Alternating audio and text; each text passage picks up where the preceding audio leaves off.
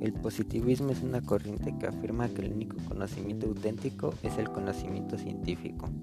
Los principales representantes del positivismo fueron Auguste Comte, que nació en 1798 y en 1816 se estableció en París.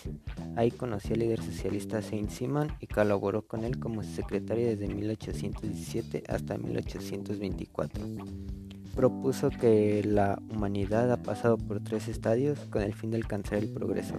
El teológico, que es de la infancia de la humanidad, el metafísico, que son las fuerzas abstractas que dominan los fenómenos sociales, y el positivo, que abandonan los estadios anteriores y se centran en la búsqueda de las leyes científicas.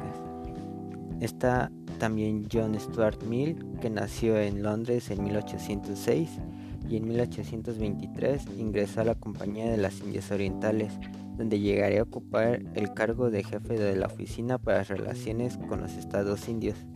En 1824, con la aparición de Westminster Review, le permitió a Mill difundir sus ideas de una manera más fácil sin tener alguna repercusión.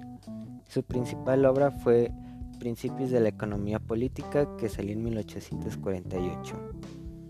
También está Carlo Cataneo, que nació en Italia en 1800.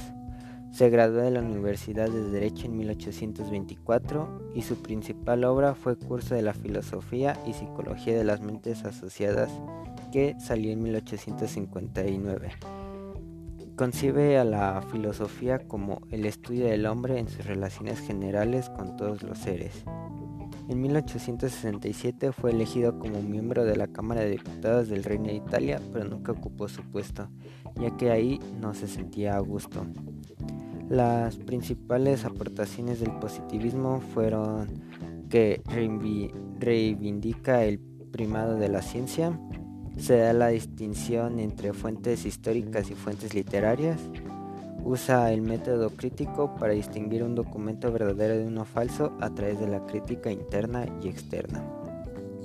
El, positivismo concibe a la sociedad y a los individuos como que el individuo no existe sino es con la sociedad, la clase social es determinante y las condiciones económicas determinan al individuo una de las aplicaciones del positivismo en frases o en la vida cotidiana es que excluye todo argumento o creencia de la creencia religiosa.